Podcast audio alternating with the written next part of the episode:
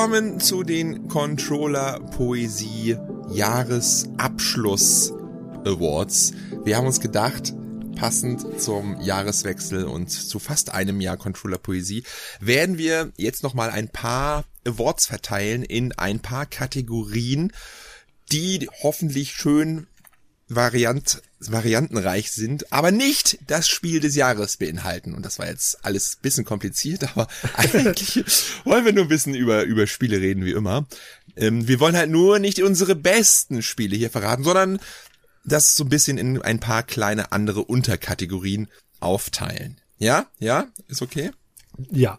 Okay. Ich habe hier insgesamt auf meinem Zettel sechs Kategorien aufgeschrieben, von Enttäuschung über Guilty Pleasure bis hin zu Soundtrack und noch ein paar anderen. Und ich werde halt immer meine beiden Kollegen jetzt hier nach ihrem ja, Favoriten in der entsprechenden Kategorie ja mal äh, ausfragen und mal gucken, was wir ein schönes Gespräch wir hier rausbekommen. Ich denke, ich denke, wir fangen mal an mit so einem richtigen Knaller, wo glaube ich auch die Leute sehr ähm, ja drauf erpicht sind, unsere Meinung darüber zu hören. Und zwar, Andi, frage ich dich, was war deine Enttäuschung des Jahres 2022? Als großer Mario Smash Football Fan auf dem GameCube war es tatsächlich Mario Strikers Battle League Football. Was habe ich mich auf dieses Spiel gefreut? Was habe ich dem entgegengefiebert, als das auf der oder in der Nintendo Direct angekündigt wurde? Endlich wieder Mario Fußball. Ich habe das Ding auf dem GameCube gefeiert, Stunden, hunderte Stunden gespielt. Ich habe es auf der Wii gemocht. Und dann kommt es auf der Switch raus und es hat Content wie eine Streichholzpackung und einfach unfassbar unausbalanciertes Gameplay. Online-Modus ist Rotz und ich hab's ungelogen, ich habe einen Kumpel eingeladen am Launchtag. ja, auch Riesenfan davon. Wir haben uns hingesetzt, haben Bier gekauft, Chips gekauft, haben das Spiel gespielt, haben zwei Matches gemacht, haben die Switch ausgeschaltet und haben den ganzen Abend Mario Smash Football auf dem Game gezockt. Ja gut, das ist wirklich Katastrophe. Es ist jetzt zwar inzwischen gepatcht worden, es sind, ähm, ich glaube, äh, die jetzt die letzten beiden Bonuscharaktere dazugekommen mit einem äh, kostenlosen Update und alles. Aber ganz ehrlich, bei mir war der Zug abgefahren an diesem Abend und ich habe es auch seitdem nicht mehr gespielt. Hm, krass. Kann ich jetzt nicht zu so sagen. Ich habe es nicht gezockt. Matthias, hast du es gezockt? Ja, ähm, ich das ist bisschen anders als bei Andy, weil ich ähm, mag diese Mario Striker Serie total gerne, habe sie aber selber nie besessen. Also ich äh, habe es immer mit Freunden gespielt oder so. Ne? Ich habe einen Kumpel, der hat immer ähm, Mario Strikers für den äh, GameCube mitgenommen und das war es war immer eine Gaudi und ich habe mich richtig gefreut, dass ist es so immer eine Gaudi, wenn das neue wenn, wenn neues kommt. Und da haben ja auch sehr, sehr viele Leute drauf gehofft. Ne? Es haben ja immer so viele Leute danach geschrien. Und ich muss ganz ehrlich sagen, ich habe das Spiel jetzt selber eingetauscht gegen Shenmue. Ähm, aber nicht, weil das Spiel für mich schlecht war. Weil Andi hatte komplett recht. Der ganze, dieses, dieses Mangel an Modi und so dieses Nicht-Beachten dieses Spiels, das war scheiße. Aber das Spiel selber fand ich persönlich auch cool. Das Problem ist, ich war in meiner Umgebung der Einzige. Das hat keine Sau interessiert. Keiner wollte mit mir spielen. Weder mein Sohn, noch meine Frau, noch meine Freunde. Keiner wollte, keiner wollte mit mir spielen. Und am Ende habe ich gedacht, warum habe ich den Scheiß eigentlich dann? Und habe das dann halt eben eingetauscht. Also ich kann den Frust voll verstehen, obwohl ich sagen würde, ich weiß nicht, Andi, findest du das Gameplay jetzt schlecht? Ich fand's schlechter, definitiv schlechter als in den ersten beiden Teilen, ja. Okay, ja, ich fand's nicht so schlecht. Ich fand's eigentlich ganz, ganz spaßig. Mir hat's schon Spaß gemacht. Aber ja. Da ist einfach viel Potenzial auf, auf dem Boden liegen geblieben. Allein die Arenen. Weißt du, du hast ja zwei verschiedene Teile einer Arena, die sich dann eben zusammenbauen, so, ne? Zu einem, zu dem Spielfeld. Und es ist ja ganz geil, dass die beiden Teile halt unterschiedlich aussehen. Die eine, der, der eine Teil ist eine Wiese, der andere Teil ist irgendwie so eine, so eine Vulkankette mit Lava und so weiter. Aber das ist nur fürs Auge. Was hätte man da spielerisch rausholen können? Mhm. Und da ist ja nichts passiert. Die sind einfach nur fürs Auge zusammengebastelt und da passiert spielerisch gar nichts mit. Als Beispiel jetzt mal, ne? Ja. Ja. Okay. Ah ja.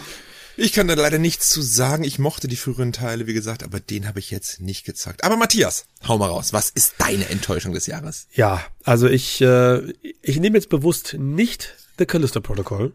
Okay. Ähm, weil wir, weil ich schon letzte Folge so. In der letzten Folge haben wir alle hab. drüber rumgerantet, ja. Genau. Ich nehme Elex 2. Weil oh. ich gemerkt habe, so, ich habe ja wirklich, äh, ich bin ja Piranha Bytes Fan erster Güte, sag ich mal. Mhm. ähm, Liebe. Wie jeder normale Deutsche, das ist. ja, vielleicht. Aber das Problem ist, dass ähm, selbst an den Punkten, wo man, wo viele dann gesagt haben, ey, guckt euch doch mal diesen Schrott an, habe ich halt alle Augen zugemacht und dann gesagt, ja, aber, aber, ne? So, und, und das ist ja das Geile bei Bytes. Die sind halt total äh, augenscheinlich schwache Rollenspiele, aber da gibt's halt wirklich Stärken. Aber Elex 2 war so der Moment, wo ich gemerkt habe, ich kann da kein Auge mehr zudrücken, weil mir gefällt dieses Setting überhaupt nicht. Ich finde das totaler Cringe und ähm, komme da überhaupt nicht rein. Das war schon beim ersten Teil schon so und beim zweiten Teil noch viel schlimmer. Und ab dem Zeitpunkt merke ich dann, okay, jetzt erkenne ich halt auch wirklich diese ganzen äh, antiquitären Spieldesign-Entscheidungen, die Piranha Bytes auch irgendwo nie ändern möchte, so richtig stur wie sie sind, hat das ein schlechtes Kampfsystem. Das Looten macht keinen Spaß und ist so, ist so friggelig. Die Spielwelt ist total unübersichtlich. Die Fraktionen finde ich alle unsympathisch. Also keine davon, wo ich sage, boah, da fühle ich mich heimisch. Nee, die wollen alle das, die wollen alle mich, mich töten nee, das gefällt mir einfach nicht mehr. Und jetzt bin ich so als, als äh, romantischer Fan total vor den Kopf gestoßen worden dieses Jahr und habe gemerkt, nee, ey, Pronabites, ich glaube, ich bin nicht mehr Fan Number One von euch. Oh, krass, krass. Ja, ich habe Alex 2 bisher immer noch nicht gezockt. Und das hört sich jetzt auch da an, als... Wird ja auch nicht zu, zu Unrecht für einen Zehner verscherbelt. Mit ja, ja, also und sofort, ey. Das hat keine zwei Monate gedauert. Da war das, und nach einer Woche war ja. das irgendwie schon gefühlt um halben Preis gesungen, ne? Das ist schon... Ja. Andi, hast du es gezockt? Ich habe es auch nicht gespielt. Ja, okay. Dann lassen wir das mal einfach so stehen. Und dann hau ich nochmal meine Enttäuschung des Jahres raus. Und es ist jetzt super hart. Ich habe jetzt auch extra nicht Callisto-Protokoll genommen. Aber es ist A Plague Tale. Wow. Oh, oh, krass. Ja, das ist einfach okay. die Fall. Es, ich muss sagen, man muss fair sein. Es ist ein gutes Spiel, was ich auch zu den besten Spielen des Jahres dennoch zähle.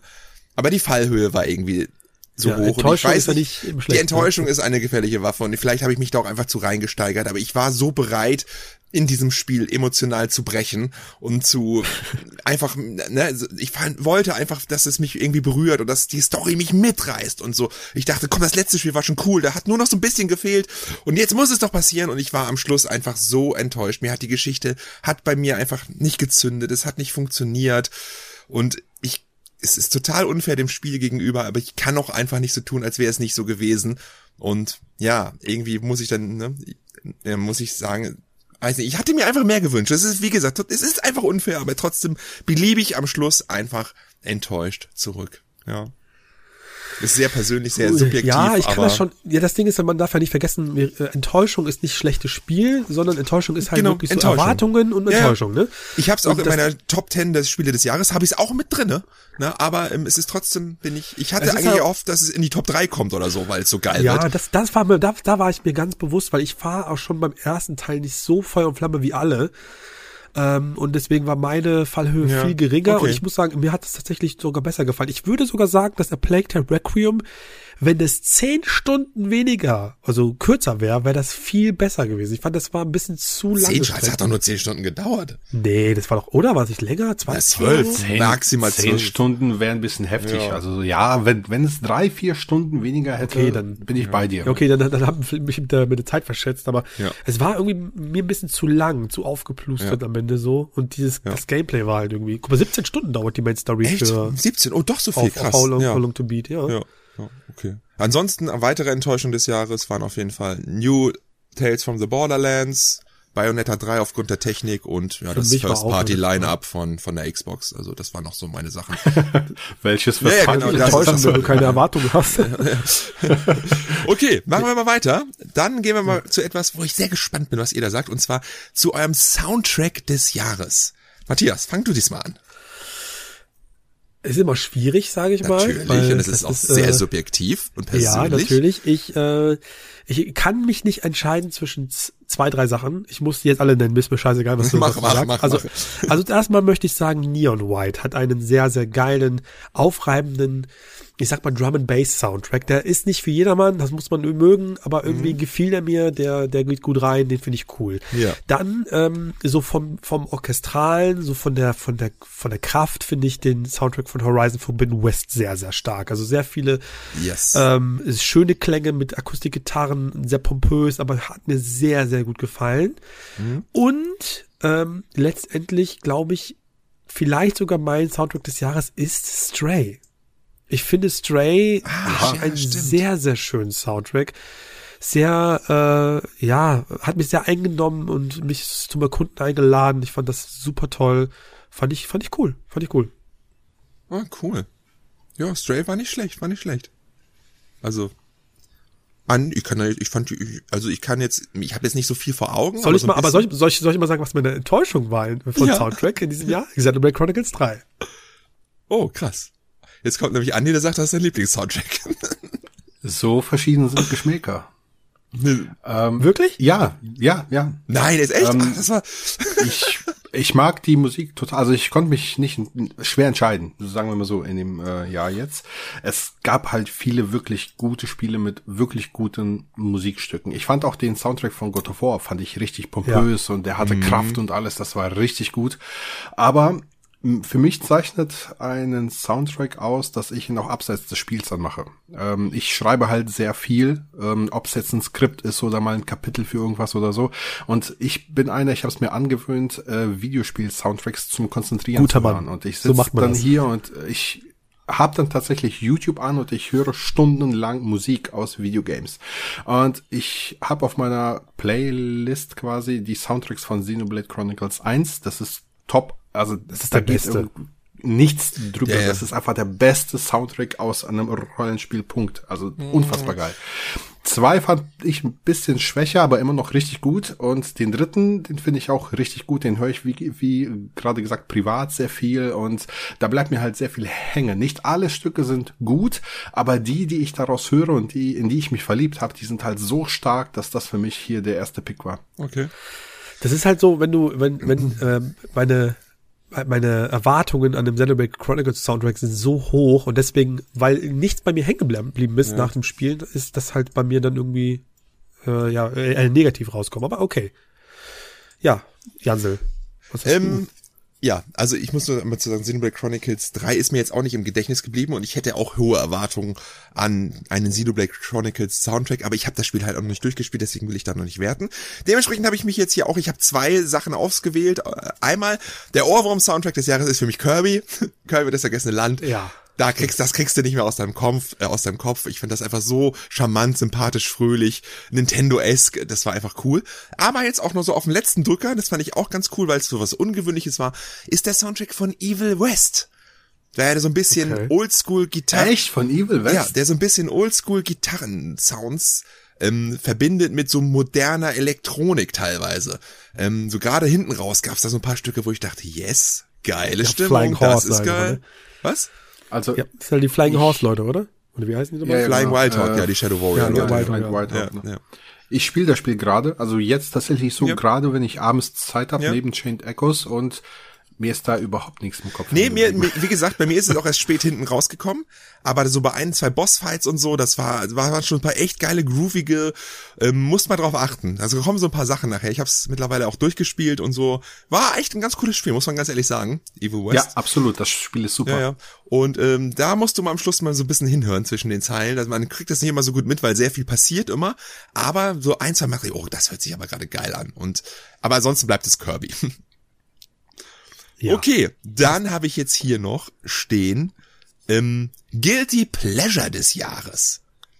Wer möchte? Aber der, der Andi muss vormachen, weil ich habe mir noch immer noch keine, kein, kein Okay. Gewinner. Ich muss das jetzt ein bisschen aus Also, wenn du keins hast, kann ich natürlich auch starten. Obwohl, doch habe ich, habe ich eigentlich. Obwohl, Guilty Pleasure, na, egal. Es war, es war schwer. Also der Pick war schwer, weil Guilty Pleasure ist für mich so laut Definition einfach so ein Ding, was ähm, eigentlich nicht so richtig gezündet hat, was wahrscheinlich so so durch ja, durchschnittliche Kritiken, vielleicht sogar unterdurchschnittliche Kritiken hatte, was keiner irgendwie inzwischen so im Dezember auf dem Schirm hat und dennoch hatte ich meinen Spaß damit Ja. und habe ihn bis heute, weil ich immer noch äh, das Spiel so ein bisschen einlege, wenn ich ein paar Minuten habe. Und das ist bei mir tatsächlich Grid. Ach, das, Das ist äh, Rennspiel. Ich musste erst mal nachdenken. Ja, Ich muss auch das Rennspiel, überlegen, so, hä? Äh, was ist der Grid? Das Rennspiel. Das Rennspiel. Ich glaube sogar, ich habe jetzt nicht genau nachgeguckt, ich glaube, es ist sogar Ende 21 erschienen. Ist ich egal, ist nicht alles nicht täuscht, aber ich habe es in diesem Jahr halt tatsächlich gespielt. Ja.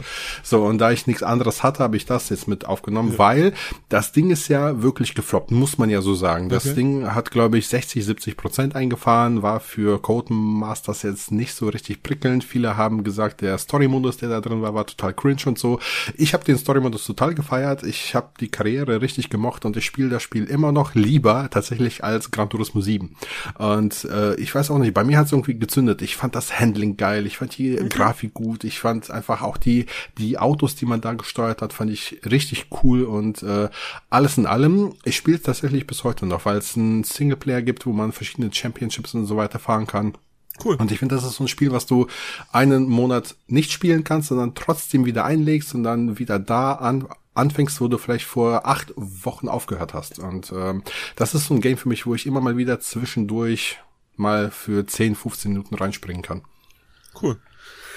Soll ich mal Okay. den, soll ich meinen Pick machen? Ja, mach- mach- mach du mal. Okay, mein, mein äh, Guilty Pleasure des Jahres ist äh, Stranger of Paradise Final Fantasy. Ja, Ich okay. glaube, es gibt in unserer WhatsApp-Gruppe noch eine Nachricht, wo ich das Spiel so nach 10 Stunden Review und völlig abrente, wie kacke das ja, ist. kenne ich noch. Aber Und da habe ich verteidigt, da habe ich verteidigt. Genau. aber- Aber am Ende des Jahres, am, nach 35 Stunden und nachdem ich es durchgespielt habe, musste ich dann doch zugeben, ey, irgendwie hat es mich ja 35 Stunden bei der Stange gehalten. Irgendwie hat es mich total bei der Stange gehalten, diese ganzen wirren ähm, Berufe und Jobs freizuspielen und dafür äh, den Loot zu sammeln. Und vor allen Dingen am Schluss fand ich die Story dann auch irgendwie cool, wie es das Spiel geschafft hat, diesen Brückenschlag zu stellen zum Original Final Fantasy. So dumm das am Anfang auch alles ist. Und dementsprechend ist äh, Stranger of Paradise Final Fantasy Origin mein Guilty Pleasure des Jahres. Es, es macht sehr spät Klick. Ja. Das, das ist das. Ne? Ja, ich habe aber auch äh, genauso wie du, ich eigentlich gar nicht so mein, Sp mein Spielgeschmack, aber dieses Kampfsystem hat mir so gut gefallen. Äh, fand ich auch richtig geil. Ja, bei mir ist es dann, äh, ich muss jetzt mal was nennen, wo ich jetzt sage, das hat, glaube ich, auch keine guten Kritiken bekommen. Äh, aber ich glaube auch nicht, dass ihr das gespielt habt. Das ist Thymesia. Ah ja, doch, das habe ich mir extra auf deine Empfehlung hin gekauft. Ich habe es aber noch nicht gezockt, ja. Ja, das ist eigentlich ein ganz klassisches Bloodborne. In fünf Stunden geht es nur. Es gibt Ja. wenig zu leveln, so. Es ist auch technisch sehr unsauber. Mhm. Aber es hat halt so Bock gemacht. Das Kampfsystem fand ich so cool. Und ich mag halt Spiele, wenn sie halt eben auf das Wesentliche reduziert sind und auch nicht so lang gehen, aber dafür einfach Bock machen. Das finde ich geil und das war bei Thymesia so. Deswegen habe ich das Spiel sehr gemocht, obwohl das, glaube ich, sehr, sehr, ja, ich sag mal, so durchwachsene Kritiken bekommen hat. So sechs von zehn, sieben von zehn. Ja, So. aber es ist ja nicht immer schlecht. Hat ja Stranger Genau. of Paradise auch nicht anders. Ne? Passend dazu übrigens, und weil wir da sowieso dabei sind und vielleicht überschneidet sich das auch, habe ich noch einen Award, der nennt sich Überraschung des Jahres. Wäre jetzt vielleicht auch für Oh. Thymesia ein Kandidat für gewesen. Braucht ihr nicht unbedingt antworten, wenn ihr jetzt nichts dafür habt. Aber vielleicht, Andi, hast du eine Überraschung des Jahres? Vertigo, Alfred Hitchcocks Vertigo. Gab's das, war das dieses Jahr? Das ist von den Runaway-Machern, ne? Auf der Switch ist es dieses Jahr erschienen, ja. Ah, okay. Das ist von den Runaway-Machern. Das ist von, wie heißen die, die Spanier sind das, ne? Ähm, Pendulo. Pen- Pen- Ventendulo, Pendulo. genau. Und die Yesterday-Macher und so. Das, die haben ja eigentlich einen guten Genau. Ruf. Das ist ein Gute gutes Spiele, Spiel. Ja. Ähm, ich fand's richtig gut, weil Geil. ich habe das Spiel überhaupt nicht gekannt. Ich Ja. habe da nichts mit anfangen können. Dann hat mir As Astragon das Ding ja für die Switch geschickt Ja. und äh, ich habe es angefangen und ich merke gerade so, hey, das spielt sich ja wie ein äh, Quantic Dream Spiel. Ja, ja. Und es hat eine richtig gute Geschichte, die mir gefallen hat, die hat mich abgeholt. Es hat richtig coole Charaktere, sieben Stunden lang äh, ein Thriller, der mich da so narrativ richtig unterhalten hat. Natürlich sehr minimalistisches Gameplay, was man so auch aus Heavy Rain und so weiter kennt. Grafik zum Davonlaufen auf der Switch, also wirklich ganz schlimm, aber die Story hat mich gepackt und ich bin da echt an zwei Abenden durchmarschiert. Ist halt basiert auf dem Alfred Hitchcock-Film. Also schlecht kann es doch nicht sein. Ne? Jein, jein. Die haben sich die Lizenz genommen, das habe Ja. ich auch nicht verstanden. Die haben sich die Lizenz gekauft und haben dann komplett andere Spiele, andere Charaktere, andere Story drum gestrickt. okay. Nur der Name ist geblieben. Okay. Okay. Kostet leider noch 45 Euro. Finde ich noch immer ein bisschen teuer dafür. Ähm, ich habe gestern gesehen, auf zumindest die Switch-Fassung liegt ähm, bei Amazon bei 33. nee, gerade. wieder bei 45. Leider. Ah, ist wieder bei alle, 45, alle ja, drei. Versionen hier. Switch, Playstation 4 und Playstation 5. Weil alle. gestern war es bei Ja. 33. Aber da werde ich mal im Auge behalten. Packe ich mal auf die Wunschliste hier. Finde ich ganz cool. Ist ja, also ich mag Quantic Dream, ich mag Adventure, ich mag die alten Yesterday-Spiele, äh, beziehungsweise Runaway-Spiele, Pendulo Studios kennt man. Cool. Cool. Was halt ganz geil an dem Spiel ist, ähm, ihr unterhaltet euch mit einer Psychologin. Und ähm, der, der Hauptcharakter, der erzählt quasi aus einem Moment in seiner Vergangenheit, der Psychologin quasi, das, das durchlebt ihr. Und im Anschluss hypnotisiert die Psychologin ihn und analysiert dann tatsächlich, was, was denn in diesem Moment passiert ist. Und dann kann es sein, dass er euch anfangs halt total Müll erzählt hat und es im Nachgang in der Hypnose halt rauskommt. Das ist echt cool gemacht. Cool. Finde ich auch nice irgendwie. Matthias, hast du was? Ja, äh, Überraschungen habe ich viele. Ich äh, nehme jetzt erst Dusk Fall, weil ich Ja. dem Spiel die Bühne geben will. Das kam äh, zum gleichen Zeitpunkt wie Stray und alle haben sich auf Stray gestürzt. Äh, ich auch. Aber ich wusste, okay, das werde ich mir auch angucken, obwohl ich eigentlich mit diesem Genre nicht mehr so richtig so warm werde. Äh, aber ey, dass das mich sowas von mitnimmt und dann viele auch. Und ich habe danach äh, träglich ganz viele Leute auf Social Media und so gelesen, so, ey, boah, ich habe gerade das erst das voll angefangen, das ist ja total super und das, das hat, glaube ich, jeden total überrascht. Und Das war, das glaube ich, glaub ich, das beste äh, Xbox-Spiel dieses Jahr, weil es ja nur auf der Xbox erschienen ist, konsolmäßig. Deswegen, ja, das, das, Hm. Ach, das schade, dass es keine physische Version gibt. Alter. Da kann man nur, ja. Ist, glaube ich, auch ein Second-Party-Titel von Microsoft. Dementsprechend Ja. wird es auch nicht Das auf ja- anderen Konsolen erscheinen und dementsprechend wird es auch keine physische Richtig, das Version ist, geben. das ist nämlich, das ist ja von der, äh, ich weiß den Namen leider nicht mehr, aber sie ist äh, die ähm, eh- auch Storywriterin gewesen von Quantic Dream von David Cage Ah, und hat okay, sich selbstständig gemacht und hat jetzt quasi erst das Fall gemacht und das ist halt wirklich, das ist besser Ist als die Sachen es- von Quantic ja. Muss ich jetzt wirklich das Digitalspiel kaufen? Mist, aber cool. Klingt auf jeden Fall interessant. Ja. Ja. Meine deine Überraschung des? Jahres ist äh, Solstice. Dieser Hack, and Slay, Ja. Devil May Cry, Bayonetta-Klon. Ich hatte bei diesem Spiel gar nichts erwartet und ich war sowohl vom Gameplay als auch von dieser richtig geilen Präsentation, die mich immer wieder an alte God of War Spiele erinnert hat, Ja. total, ja, beeindruckt und es, wie gesagt, es hat sicherlich seine Schwächen. Es ist ein bisschen zu lang, ein bisschen zu abwechslungsarm, aber es ist halt eine neue IP von einem kleinen Studio und es hatte damit einfach unfassbar viel Bock. Also richtig geiles, geiles Hack and Slay Spiel mit vielen Kombos und ja, Ja. cool. Was hast du noch? Dann habe ich als nächstes, oh, das, ich weiß nicht, wie wir das genau nennen sollen, aber ich nenne mal, es ist die, der Optik Award. Es geht um, um Grafik, Artstyle, generell Präsentation oder auch ihr könnt Atmosphäre nehmen, Präsentation. Was hat euch da dieses Jahr am besten gefallen? So einfach fürs Auge, ne? So das schönste Spiel sozusagen. Matthias? Dann sag Matthias, ich, willst ja, du? Ja, Ähm, gab viele dieses Jahr. Ähm, hoffentlich nennt ihr auch einige davon, das müssen wir gleich nochmal loslegen. Aber ich sag mal so, was mich wirklich optisch am meisten beeindruckt hat, war Horizon Forbidden West. Ich glaube, das, damit habe ich gar nicht gerechnet, weil die, ähm, also da ist wirklich im Detail so viel Grafikpracht drin und die Nebencharaktere sind total optisch gut gecaptured und die einzelnen Stämme sehen geil aus und die Welt, also das hat mich komplett ähm, überzeugt, muss ich sagen. Also jetzt rein von der Grafik, so vom Artstyle, wo ich sage, so, das hat einfach was, was ich so noch nicht so oft gesehen habe, würde ich Pentiment in den Raum werfen, weil es auch ein ziemlich äh, ja eigenwilliges Spiel ist von Obsidian. Äh, das haben wir ja schon mal gesehen, dieses Mittelalter-Ding, so, was so aussieht wie so eine, wie so eine, wie so ein Bilderbuch. Und das finde ich auch sehr, sehr cool. Ja, Ja. zwei, zwei gute Picks, finde ich, finde ich, finde ich auf jeden Fall. Kann man auch so auf zwei en anderen Enden des Spektrums. Genau, finde ich ganz richtig, cool. ja. Ja. Andi, was hast du? Natürlich Bayonetta 3. Nein. Nein, äh, seien wir mal ehrlich, also äh, wer da ein Switch-Spiel wählt, der hat's ja nicht mehr alle. Ähm, aber ich hätte ähm, auch so zwei Enden. Ähm, eines, was mich wirklich überrascht hat von der Optik, von der Gesamtpräsentation, von den Lichteffekten, von der von der Stimmung, das ist nämlich Stray. Das fand ich optisch richtig stark, weil es eben auch natürlich eine andere Sicht auf vieles bot. So als Katze bist du ja nicht ganz so groß und alles. Das mochte ich ähm, Fand ich wirklich hervorragend. Aber wenn wir uns jetzt mal um diese AAA-Grafikpracht kümmern, da habe ich tatsächlich ähm, einen äh, Gleichstand zwischen God of War und Horizon. Okay. Ja. Beides unterschiedliche Spiele, beide haben ihre Stärken, aber äh, ich habe noch nie so detaillierte Charaktermodelle gesehen wie bei God of War. Also das ist unfassbar, wie plastisch Kratos einfach aussieht ja. in vielen Szenen, mhm. ähm, dass man, dass man den, den, den Schweiß auf seiner Glatze riechen kann. Das ist unglaublich. Aber Horizon hatte für mich die hübschere Welt. Genau. So, ähm, wo es einfach, weiß ich nicht, abenteuerlustiger war für mich, wo ich eintauchen wollte, wo ich, äh, das ist, nee, das erzähle ich später. ähm, ja, auf jeden Fall die beiden Spiele.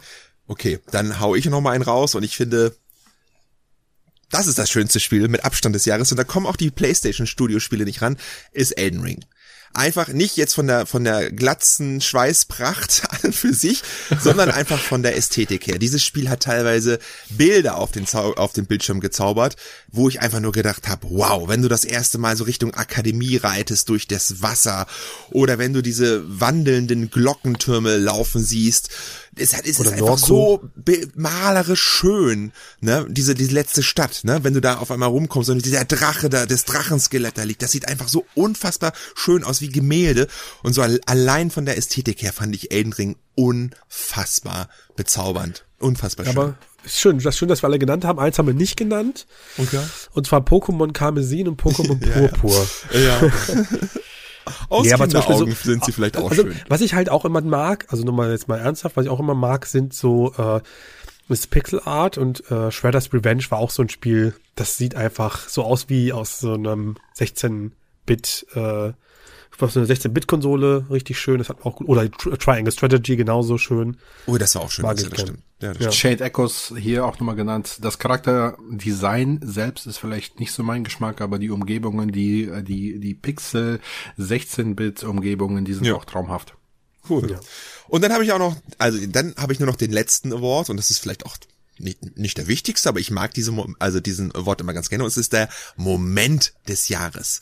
Es kann alles Mögliche sein, narrativ, Gameplay-technisch, irgendeine Stelle in einem Videospiel, wo ihr sagt, boah, das hat mich jetzt umgerissen, da habe ich geweint, da habe ich gejubelt, da habe ich den Controller gegen die Wand geschmissen. Der Moment, der euch einfach beeindruckt hat. Woran müsst ihr da denken 2022? Ich glaube diesmal. Ich habe sogar zwei Momente. Okay, dann fang auch bitte an, dann bist du dabei.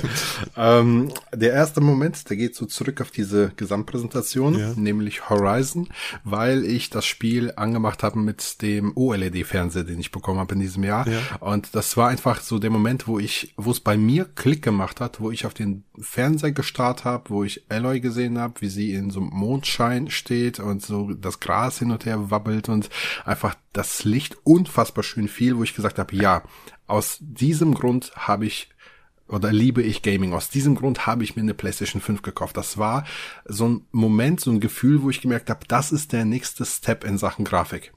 Das ja. war echt, echt schön, wo ich dann auch einfach mal das Spiel äh, oder den Controller beiseite gelegt habe und einfach mal den Moment auf mich einwirken habe lassen. Das war schön. Okay. Cool. Und der, und der andere Moment, ähm, da müsste ich spoilern, deshalb muss ich jetzt aufpassen. Ähm, sag war mal, sag, das Ende von Bayonetta 3. Die Tanzsequenz oder?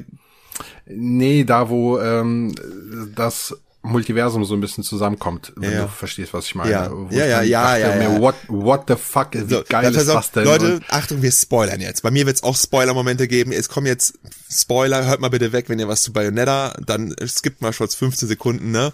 Aber du meinst diesen Spider-Man No Way Home Moment sozusagen, ne? Ja, richtig geil, wo einfach alle, alle Bayonetten kommen. Alle Bayonetten sind da. Anfangs habe ich gedacht, ist das die Mutter von der oder so? Und dann habe ich gecheckt, dass das einfach die Bayonette aus Bayonetta 1 ja, ist, die awesome. Bayonette ja. aus Bayonetta ja, 2 und ich dann gemerkt habe, ach scheiße, ich spiele ja eigentlich eine Bayonetta mhm. aus einem An komplett neuen Bayonetta-Universum. Und als das so ineinander das, ge das, das gegriffen war hat, das war einfach what the fuck und das, das war geil. Das war auf jeden Fall cool. Ich wie gesagt, es hätte geiler gewirkt, wäre Spider-Man nicht, hätte das nicht Spider-Man ein halbes Jahr vorher gemacht, ne? Aber ja, aber es ist halt etwas, was ich von Bayonetta nicht erwartet ja. hatte. So. Und, und da hat's funktioniert. Ich liebe den Endcredit-Song von Bayonetta. Wenn sie da einfach tanzt. Boah, mega, ne? Wenn sie tanzt, mhm. das ist quasi das Ende, ihr Ende. Sie wird nicht mehr kommen, sie stirbt. Sorry, habe ich jetzt ja, gerade gespoilert. Genau. Matthias, es tut mir leid. Ne? Du Arschloch. oh nein, du hast es gar nicht geschrien, ne? Ja, ich habe jetzt auch nicht vorgehabt, dass Okay, äh, und dann tanzt, dann kommen die mehr. Credits und Bayonetta tanzt einfach die ganze Zeit bei all so einem wunderschönen Song und sie tanzt einfach durch den durch die durch die Credits. So ein geiler Moment auf jeden Fall. Und ich habe gerade Gänsehaut. Ungelogen, ich habe gerade Gänsehaut. Das ist der Wahnsinn, ey. Ein richtig schöner Song. Okay, jetzt darfst du uns spoilern, Matthias. Ähm, ja, ich spoiler nicht, weil ich nicht möchte, dass die Zuhörer gespoilert werden. Ähm, Aber ich hab's werde aber nur Ja, aber ich kann ja nicht irgendwie neue Spiele spoilern, mach ich nicht. Also, ähm, mein äh, Moment, ich habe jetzt nicht so viele, so die mir eingefallen sind, aber äh, einen, der mir eingefallen ist, da habe ich sogar eine Sprachnachricht geschickt, weil ich da so bewegt war. Und zwar A Plague Tale Requiem. ähm, gibt es eine, eine Szene, in der äh, Amicia abseits des Weges, also es ist kein Story-Moment, der jetzt irgendwie durch eine Cutscene eingeleitet wird, sondern abseits des Weges, so rechts gegen Ende, sich mal so kurz irgendwie zur Seite äh, äh, bewegt, also man, man geht in irgendeinen Zwischenraum oder so und dann sackt sie so zusammen und ist vollkommen verzweifelt. Und das, das habe ich gefühlt, aber so mit so 100 Prozent so dieser, weil das ist ja eh ein ganzer Kampf mit allem, was da passiert und sie will immer Ja. irgendwo beschützen und so und ich muss sagen, mir ist das sehr nahe gegangen. Ähm, auch da, da habe ich mich auch gefreut, weil das finde ich immer beim, beim Writing immer katastrophal, wenn, ähm, wenn, wenn, wenn so verzweifelte Szenen, ich meine, diese Menschen, das sind ja auch Menschen irgendwo, ne, das sind Charaktere, und wenn die das alles so hinnehmen, als wenn es nichts wäre, das finde ich irgendwie, das kann man machen, das kann man bei Master Chief machen, das kann man bei Bayonetta machen, so, das ist okay, aber so ein, so eine Amicia So ein in so einer Welt, Mädchen, so, ne? ne, das, das, die, die, die darf auch mal weinen, weißt du, und die Ja. darf auch mal wirklich komplett verzweifeln und das fand ich so bewegend, das hat mich richtig, richtig ergriffen. Und deswegen ist das mein Moment. Äh, einfach erstens, weil es so nebenbei kam plötzlich und weil man sich auch getraut hat, mal sowas zu machen, auch wenn es vielleicht nichts zu, zu, zu, zu tragen hat. Also nichts, was jetzt irgendwie außer den Charakter zu schärfen. Und Fand ich ja ich, super. ich fand ja auch die, die Performance von der Synchronsprecherin im Englischen. Ja, auch hervorragend. Unfassbar genial. Nicht umsonst war die halt nominiert für den Video Game Award. Ne? Hatte ich ja schon gecallt, als das Spiel erschienen ist. ähm, ja, mein, ich habe auch zwei Momente, einen sehr, sehr persönlichen und einen, ach, einen epischen Moment. Einen weiß ich schon. Ja, ja. Der persönliche der, ist der aus Return to Monkey Island. der aus der persönliche ist aus der aus Return to Monkey Island. Ich kann euch nicht sagen, wieso und warum, aber am Ende des Spiels sitzt halt Guybrush da auf der Bank und guckt einfach in die Kamera und du guckst zurück und man merkt auf einmal, man reflektiert diese fast 30 Jahre, die man miteinander verbracht hat, dass man irgendwie am Ende der Reise angekommen ist und es passiert nichts, aber irgendwie hat es mich total berührt und es war so ein ganz intimer Moment zwischen mir und Guybrush und ja, das das äh, fand ich das fand ich richtig cool. Ich, das, das Bild, wie du da sitzt und Guybrush sitzt und Genau, ihr euch gegenseitig anguckt, Genau. das will ich nicht mehr aus meinem Kopf verbannen. Das möchte ich jetzt einrahmen. so gut, ey. Guybrush Threepwood und, und Janse. Und das zweite Moment, und das ist ein, ist ein leichter Spoiler, ich will nicht allzu viel, es ist aber God of War. Und zwar ist es der Moment, wenn Kratos das Jalahorn ähm, posaunt. Wo halt auch diese, die Melodie kommt von die, dieses God of War Theme, das die ganze Zeit ange, angeteasert wird im Spiel. Na, Die ganze Zeit hört man so immer ganz leicht meine Abwandlung der Melodie, dieses weißt du? Und das ist so, das, das ganze Spiel überhörst du es nicht. Es wird nur mal so angeteasert, leicht angespielt und dann an diesem Moment, ganz am Schluss, wenn er das Jalahorn ähm, bläst, dann geht er mit seiner Truppe nach vorne, Jalla, die jalla. Musik kommt so und er bläst rein und oh, yes, man Ragnarok! Oh, das war, Da das bricht war ja fast schon die, die Verbindung. ja, aber auch richtig, natürlich auch richtig geiles, geiles, äh, geile Szene. Hat auch ganz viele solcher Magic Moments, dieses Spiel, Ja, finde ich. ja, ja, fand ich auch. Ähm, der Videogame Donkey hat dann ziemlich geile Review zu gemacht, also ist auch sehr cool zusammengeschnitten. Das Ende fand ich richtig, richtig, hat mich mitgenommen, muss ich sagen. Ich habe auch so einen Moment, so, ich habe auch so einen Moment, äh, der ist jetzt auch, weiß nicht, der kann man jetzt eigentlich nicht nennen, aber zum Beispiel, ich habe das auch neulich getwittert, wo, äh, wo mein, mein Sohn Mario und Rabbits Sparks of Hope gespielt hat und er schon seit Wochen in, an so einer Stelle nicht weiterkam. Der zweite Endboss in der zweiten, also der Endboss in der zweiten Welt und dann in Tränen nahe war und ich und ich dann halt gesagt habe, ich mach dir das so und am nächsten Tag habe ich er ist aufgewacht, so das erste was er gesagt hat, hast du es geschafft und ich konnte ihm sagen, ja, ich habe für dich ich bin das. Ich habe für dich das Spiel, weißt du so. Ich kann ja nicht viel, aber viele Spiele, das kann ich und deswegen habe ich ihm das geschafft. Und er hat sich so gefreut. Das fand ich richtig cool. Das und ich muss auch schön. sagen, das hat so viel Spaß gemacht. Also das Spiel ist wirklich richtig toll. Ja. Richtig toll. Ja. Und ich glaube, Matthias, dass in 30 Jahren dein Sohn irgendwo vielleicht vor einer Kamera sitzen wird oder, Ja. oder mit Freunden Ja, oder so genau. und von diesem Moment erzählen wird. Mein All-Time-Favorite-Spiel auf Ja. aller Zeiten, ne? Mario und Rabbids Spark of Hope. Weil, Weil mein, mein Vater, ja, Ja, so viel Zeit. Cool. wahrscheinlich, Also, falls wenn, du das ich, hörst, ich werde, ne? ja. Was kann dein Vater, wird er gefragt wahrscheinlich. ja. Mario Oh. und Rabbit, Sparks of Hope, zweite Welt, Boss, kein Thema. Easy, easy. ja, cool. Super gut. Das war ein bisschen kürzer als sonst, aber das war unsere Sonderfolge, unsere Controller-Poesie, ja, Jahresabschluss-Awards. Mal gucken, vielleicht gibt es dieses Jahr wieder. Ich fand's ganz witzig, ja. Und ich glaube, das war's, ne? Wir verabschieden uns ins, ins nächste Jahr. Ich weiß gar nicht, wann diese Folge kommt, aber äh, demnächst geht es dann wieder los mit einer frischen Folge Controller-Poesie. Und wir können ja mal sagen, 2023 wird wild. Also was da für Games kommen, da werden wir gar nicht mehr aufhören können, drüber zu reden. Das können wir ja auch gerne sonst noch mal Anfang 2023 in einer Folge machen, ne? Welche Spiele Genau. freuen wir uns so? Das ist auch eigentlich ein geiles Thema. Cool. Ich sag jetzt aber. Tschüss. Tschüss. Ciao. Adios.